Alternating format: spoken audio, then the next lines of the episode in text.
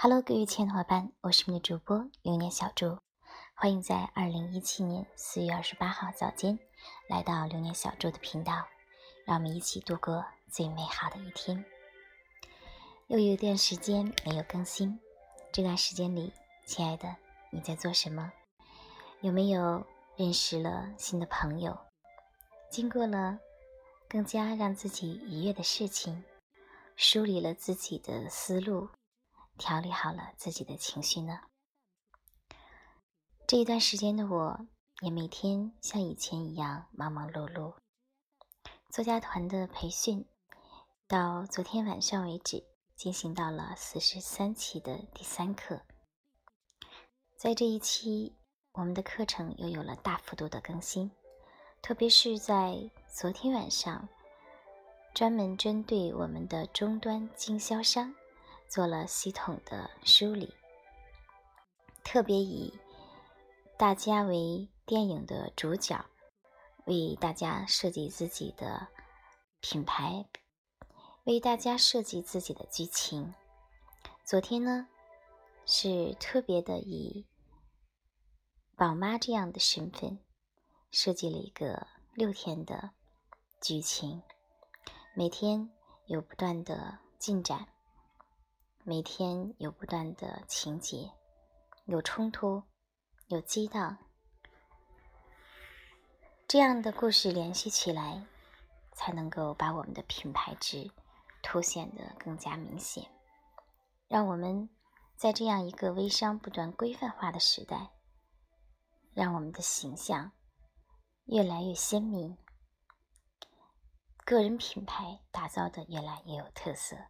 这样，我们才能走得更长，走得更远。其实，这就是把生活中的我们，自己想要的我们，搬到我们的朋友圈里来，把我们真实的故事，以文字的形式加上图片的形式来进行呈现。是的，这世间的每一个人。都是有故事的，星座中带着风，眼眸间透着暖，似山川秀美，似小桥流水。只是那份明月清风般的俊朗与睿智，终究只是他一个人的。看在眼里，握不到手里；念在嘴里，疼痛在心里。当时光匆忙而过，有时急迫的让我们忽略了行走中该有的样子，就像一个寻梦的人，被现实的风雨消磨完所有的执念与勇气之后，终将在古道西风里受尽韶华，郁郁寡欢。所以，我们为什么不把这样的故事以文字的形式记录下来？